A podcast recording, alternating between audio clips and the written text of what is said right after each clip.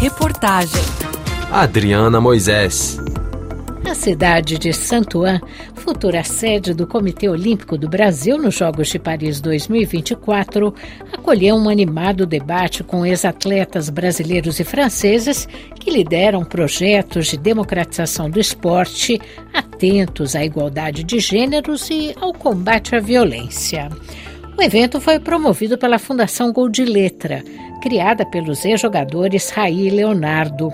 A associação está completando 25 anos de existência e acompanha 4 mil crianças e adolescentes de comunidades do Rio de Janeiro e São Paulo, além de desenvolver várias ações na França. A ex-nadadora pernambucana Joana Maranhão que disputou quatro Olimpíadas e foi finalista em Atenas, veio da Alemanha, onde mora atualmente, para falar do trauma que sofreu quando sofreu abuso sexual de seu treinador quando ela tinha nove anos de idade e do trabalho que faz hoje para tornar o esporte um ambiente seguro e livre de violações dos direitos humanos. Quando a gente fala sobre democratizar a prática do esporte, a gente tem que democratizar uma prática de um esporte seguro.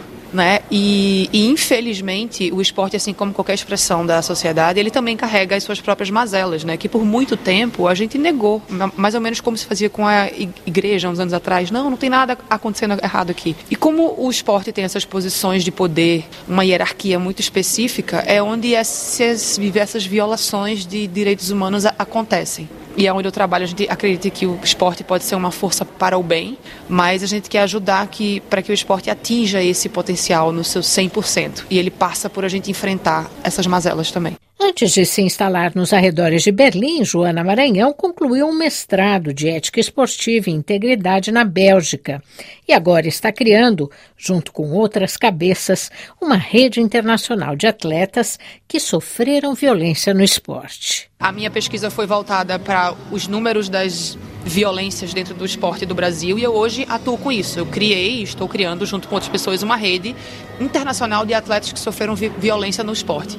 É a, é a, criação de um espaço seguro onde a gente possa trocar experiências, onde a gente vai ter fundo de emergência para que pessoas possam aplicar para ajuda psicológica, para ajuda legal, enfim.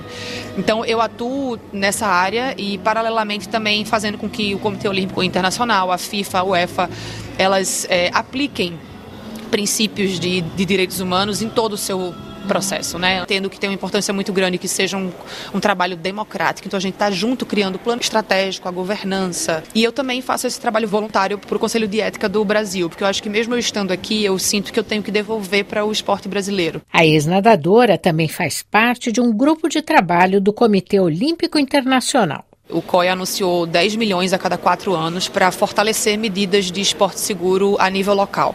Então eu faço parte desse grupo de trabalho, né? E foi muito interessante. Foram cinco meses de um mandato que eu estava fazendo muita incidência de tipo esses serviços têm que chegar para as vítimas, têm que chegar para os atletas. A gente tem que então, tomar muito cuidado para esse dinheiro não ir parar na mão das instituições. É, isso tem que ser desenhado por pessoas que sofreram experiência.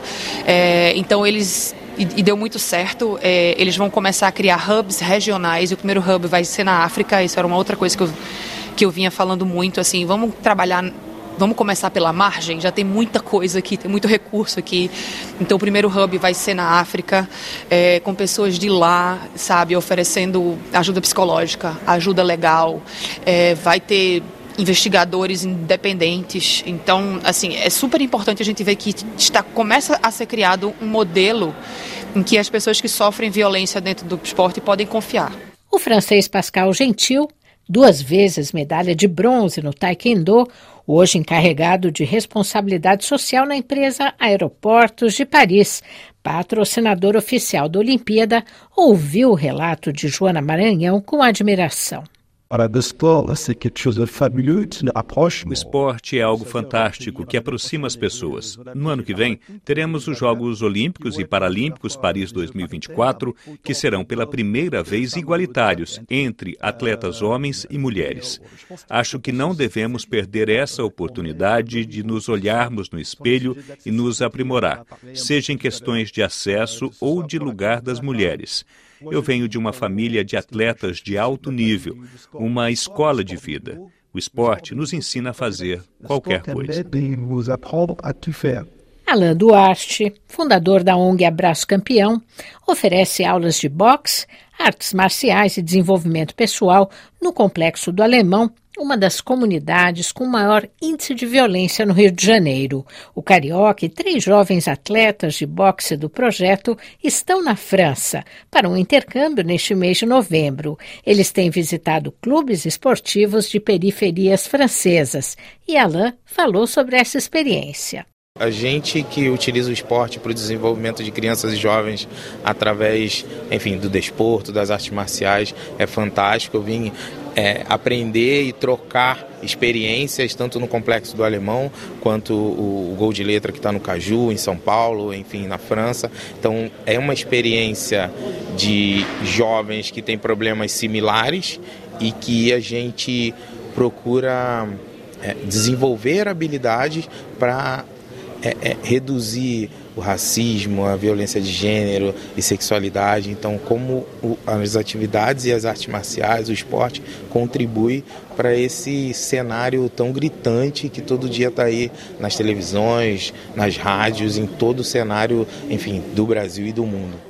Após duas horas de debate e trocas com o público, Raí ficou satisfeito com o resultado. Foi um, sucesso a interação, já mostra o interesse que tem essa, esse, esse interesse já pela, pela Gol de Letra. Assim, esse, tinha isso como objetivo também, né? De mostrar um pouco do conteúdo. As pessoas sabem, sabem dos resultados, mas não conhecem é, no detalhe. Então, trazer a nossa metodologia, essa, essa discussão, provocar também esse, esse debate. E a gente viu que o esporte aí, né, aqui estamos no país que é das, das Olimpíadas, ano que vem, é, ele suscita vários temas, vários debates importantes na, na sociedade. E fiquei muito feliz, muito feliz com a, com a qualidade né, dos convidados, impressionante cada, cada história, a qualidade também dos, dos que vieram é, assistir, cada um com a sua história é, forte, dividindo também.